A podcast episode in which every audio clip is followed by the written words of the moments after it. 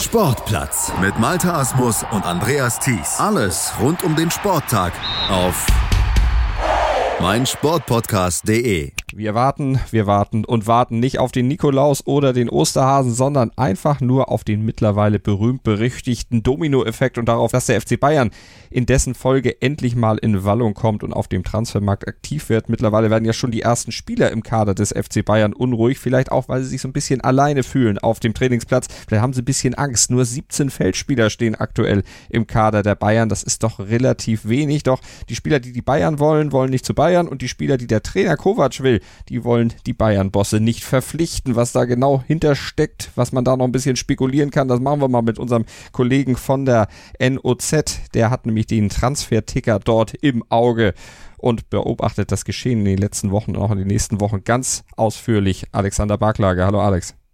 Hallo, moin. Ja, was ist bei den Bayern los? Äh, der Dominoeffekt, wann fängt er denn endlich mal an? Wann kommt denn dieser Stein ins Rollen? Und wer ist vor allen Dingen dieser erste Stein, der fallen muss?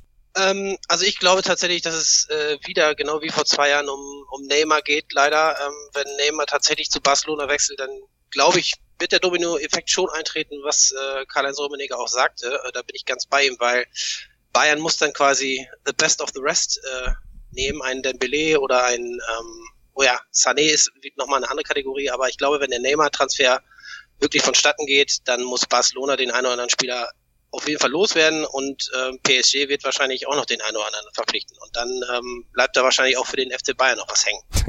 Ist das denn aus deiner Sicht die richtige Taktik der Bayern-Bosse, jetzt zu warten? Kalle Rummenigge hat gesagt, ich mache mir da jetzt überhaupt keinen Stress, ich werde hier jetzt nicht nervös, wir müssen hier mit kaltem Herzen zur Werke gehen, damit das Ganze dann am Ende positiv ausgeht und wir haben ja noch ein bisschen Zeit. Ist dieses auf Zeit spielen und diese Ruhe, die Rummenigge da ausstrahlt, berechtigt aus deiner Sicht? Na, ich glaube schon, dass Bayern halt nicht der, der große Big Player ist, also was das Ausgeben von Geld äh, auf dem Transfermarkt angeht. Äh, natürlich können, könnten sie, wenn sie wollen, aber das ist ja immer so die große Frage, ob sie es denn wirklich wollen. Ähm, ich glaube schon, dass sie jetzt in der Position sind, die, wo sie einfach warten müssen. Er hat ja auch irgendwie zu Recht gesagt, dass viele große Transfers auch wirklich lange gedauert haben. Er hat ja, glaube ich, mal Martinez gesagt, der irgendwie einen Tag vorher kam, oder. Xabi Alonso damals. Mm, ich glaube, ähm, dass Bayern schon in, in der Situation ist, dass sie jetzt ein bisschen warten müssen, weil sie halt jetzt auch nicht sagen, okay, wir knallen jetzt hier 150 Millionen raus, sondern äh, ich glaube, sie warten erstmal berechtigt und gucken, was sich da noch so ergeben kann. Mhm. Du hattest schon gesagt, äh, der Fall Dembele könnte nochmal interessant werden. Ist das ein Spieler, der Bayern hilft? Jetzt wissen wir ja auch, dass der zumindest bei seinem Abgang von Dortmund Richtung Barcelona äh, sich nicht unbedingt äh, Sympathiepunkte eingehandelt hat in Deutschland und überhaupt. Seine, sein Streik dann, um eben diesen Abgang zu erzwingen, der war dann ziemlich kritisch auch von den Bayern-Bossen übrigens bemerkt worden und dann entsprechend auch kommentiert worden und jetzt machen sie eine Trendwende und wollen ihn auf einmal haben. Kannst du das nachvollziehen? Ist das ein Spieler, der zu Bayern passt? Also ich persönlich kann das nicht nachvollziehen. Ähm, wie du das ja gerade schon sagtest, vor, vor einem Jahr bei dem Wechsel hat, haben die Bayern gesagt, so von wegen sowas wird es beim, beim FC Bayern nicht geben, dass da, sich da jemand wegstreikt. Und ähm, man hört ja auch beim FC Barcelona, dass er da äh, nicht gerade der Musterprofi ist und das eine oder andere schon auf dem Kerbholz hat. Und ähm, dass Bayern jetzt ausgerechnet diesen Spieler haben möchte, ähm, es wird ja so ein bisschen gemunkelt, dass das äh, so ein Fall für Uli Hoeneß ist, äh, ein bisschen vergleichbar mit Franck Ribery, der ja auch ein schwieriger Typ war, bevor er zum, zu Bayern kam und dann haben sie ihn so ein bisschen hingebogen, auch wenn natürlich Franck Ribery äh, den einen oder anderen Fauxpas sich auch geleistet hat. Denkbar wäre das gleiche jetzt mit Dembele. Ähm, ich persönlich äh, würde ihn nicht verpflichten aufgrund seiner äh, Charakterschwäche, wie ich, so will ich es mal bezeichnen. Mhm. Ähm, seine, seine Qualitäten sind, glaube ich, unbestritten. Ich würde allerdings als, äh, äh, als Bayern-Verantwortliche doch eher die erste Karte auf Leroy Sané setzen, wenn er denn will.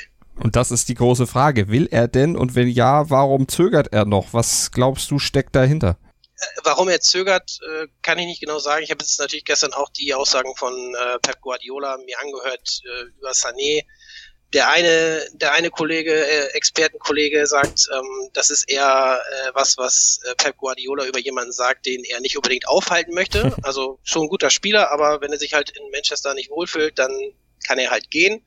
Auf der anderen Seite kann man es auch so interpretieren, guter Spieler, davon gibt es nicht so viele, wir wollen ihn behalten.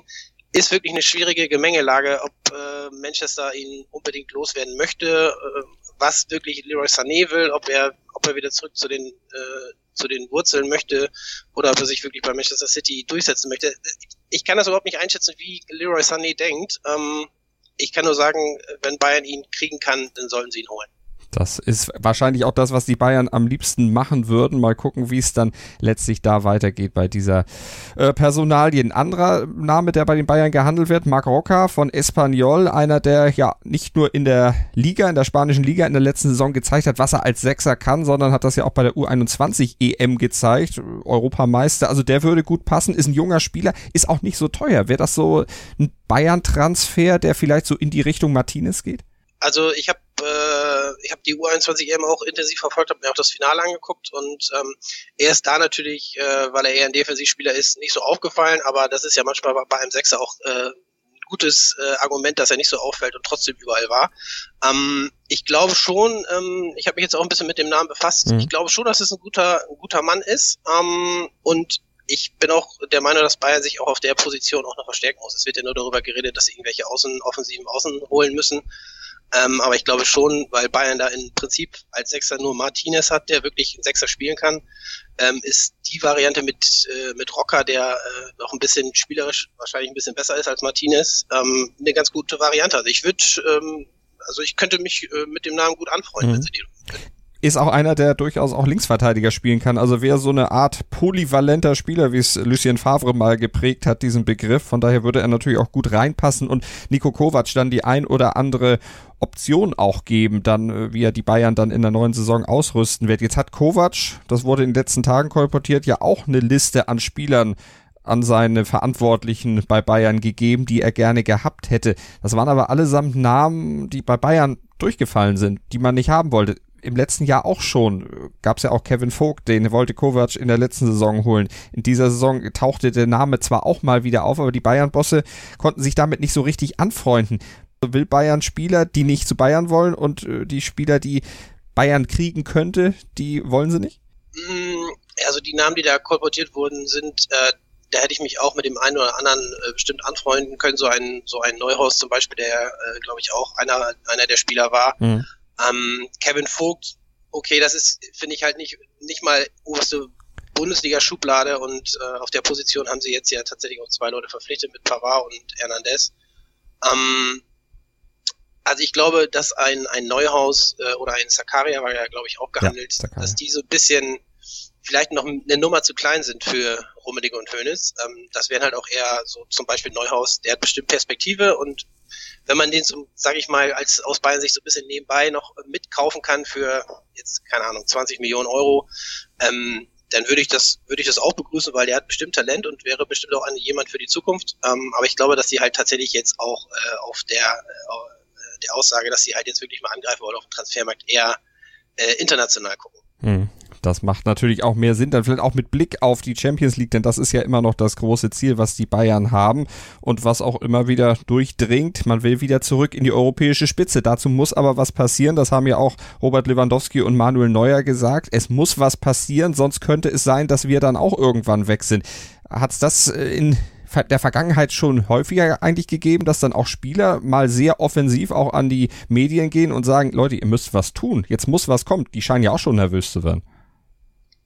Ja, ich glaube, ich kann jetzt äh, mich nicht an einen äh, konkreten Fall erinnern, aber es gab es bestimmt immer wieder, besonders bestimmt auch mal bei Bayern, dass äh, immer mal wieder Spielerleute äh, die den Leuten gesagt haben, wir müssen mal ein bisschen was machen. Ich erinnere mich damals irgendwann, glaube ich, mal an einem Lahm-Interview, der auch mal äh, kritisch was gesagt hat. Jetzt gab es diese Geschichte mit dem Neuer Berater, der auch gesagt hat, so kann es nicht weitergehen, wo Neuer sich da distanziert hat. Ähm, es wird immer so ein bisschen versucht, Druck aufzubauen und natürlich kann ich das auch verstehen, wenn jetzt ein Lewandowski sagt, so von wegen, wir müssen hier vielleicht noch ein bisschen was machen, ähm, weil im Moment sind es halt wirklich nur, äh, wie du glaube ich gesagt hattest, 17 Feldspieler, die Bayern noch hat und ja. davon sind äh, noch ein paar äh, junge äh, U21-Spieler vielleicht dabei, gerade auch auf der US-Tour. Ähm, ich glaube schon, dass das äh, in gewisser Weise legitim ist, dass man es dann halt immer total öffentlich machen muss. Das ist halt einfach alle neuerdings halt in Mode. Ich glaube, das muss man muss man, ist das falsche Wort, aber ich glaube, das macht man heutzutage einfach so. Dann gucken wir mal von den Bayern zu einem anderen Bundesliga-Club, der momentan virtuell erstmal im Geld schwimmt.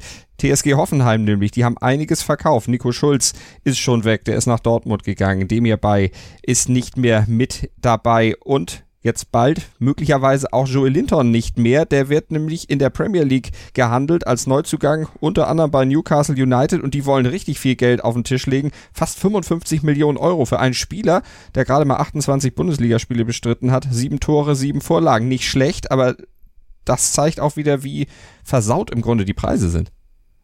Ja, auf jeden Fall. Also als ich das gehört habe, konnte ich es auch erst nicht glauben.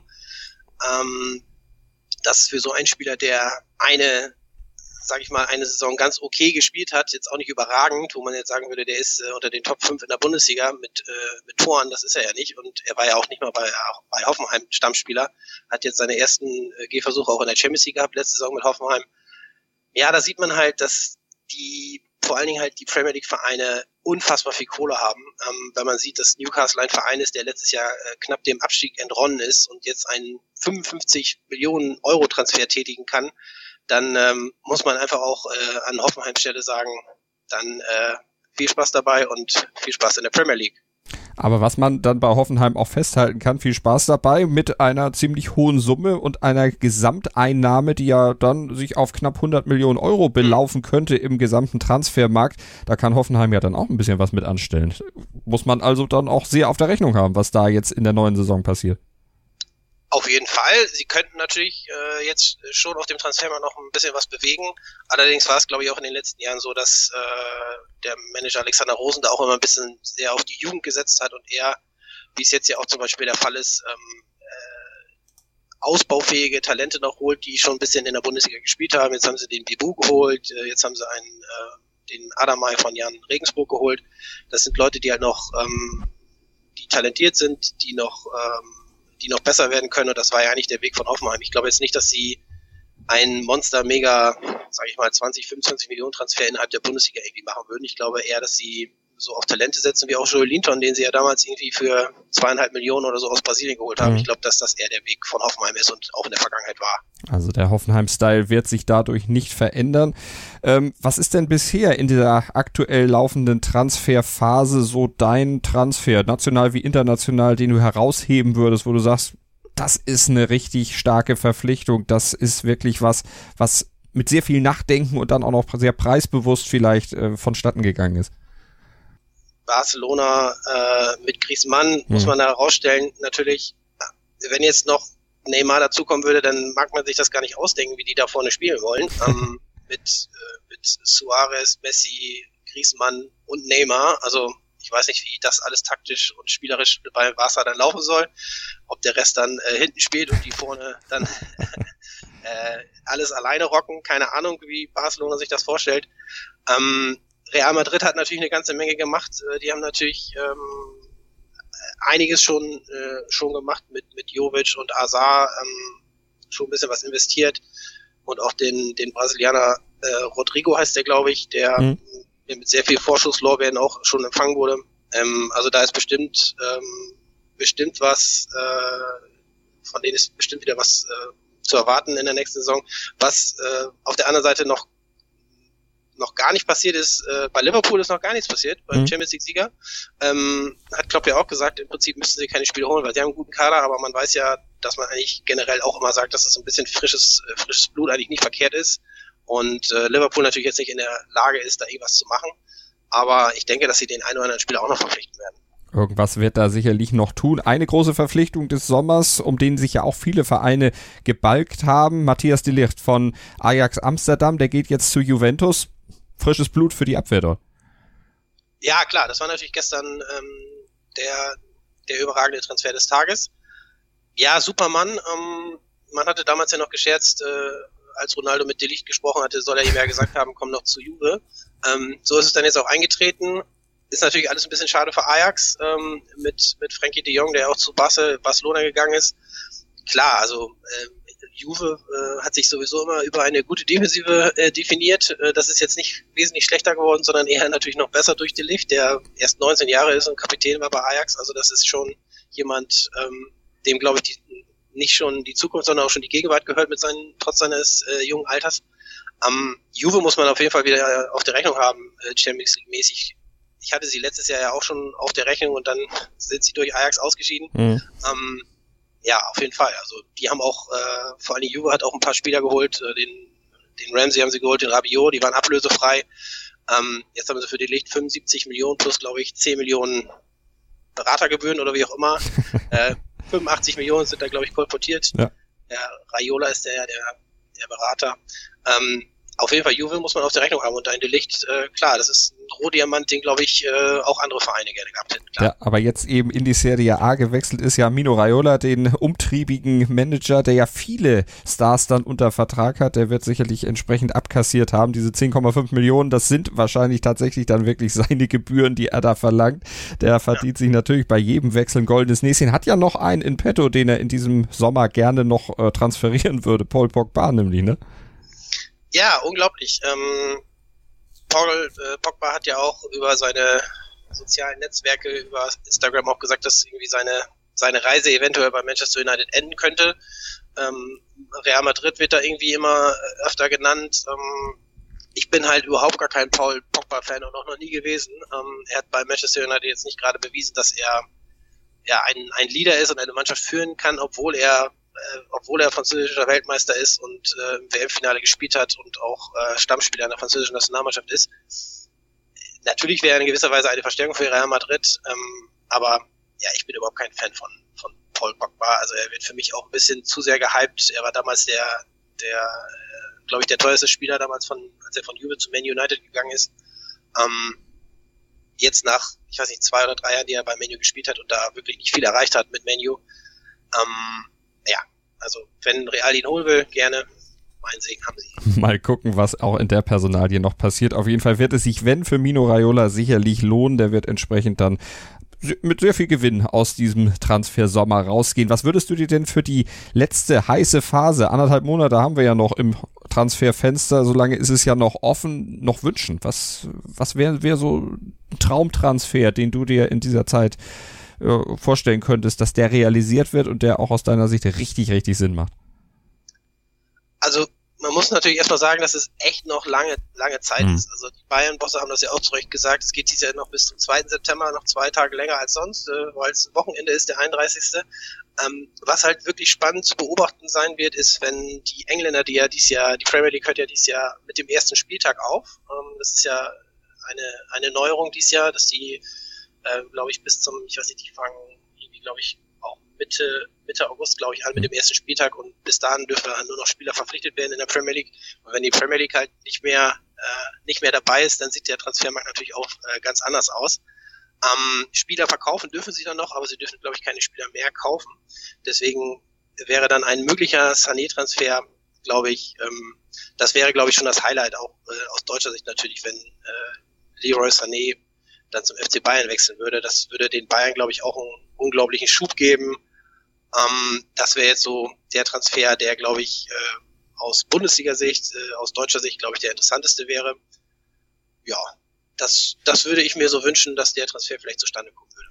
Also, wenn er zustande kommt oder wenn er nicht zustande kommt, wir werden auf jeden Fall drüber sprechen hier bei uns auf meinsportpodcast.de, dann auch gerne wieder mit Alex Barklage von der neuen Osnabrücker Zeitung. Alex, vielen Dank dir und viel Spaß noch im weiteren Transferfenster. Wir hören uns auf jeden Fall. Ja, hat Spaß gemacht und äh, ja, wir bleiben auf jeden Fall dran. Hey, Malte Asmus von meinsportpodcast.de hier. Ab März geht's weiter mit unseren 100 Fußballlegenden. Staffel 4 bereits. Freut euch auf Zlatan Ibrahimovic, Michel Platini, Cesar Luis Minotti, Paolo Maldini, um nur mal vier zu nennen. Und bis wir mit der vierten Staffel kommen, hört doch einfach noch mal rein in die bisherigen drei Staffeln. Ronaldinho, Sepp Meyer, Gary Lineker, Lothar Matthäus und viele weitere warten da auf euch. 100 Fußballlegenden. Jetzt. Überall, wo es Podcasts gibt. Sportplatz mit Malta Asmus und Andreas Thies. Alles rund um den Sporttag auf meinsportpodcast.de. Willkommen bei meinsportpodcast.de. Wir sind Podcast. Wir bieten euch die größte Auswahl an Sportpodcasts, die der deutschsprachige Raum so zu bieten hat.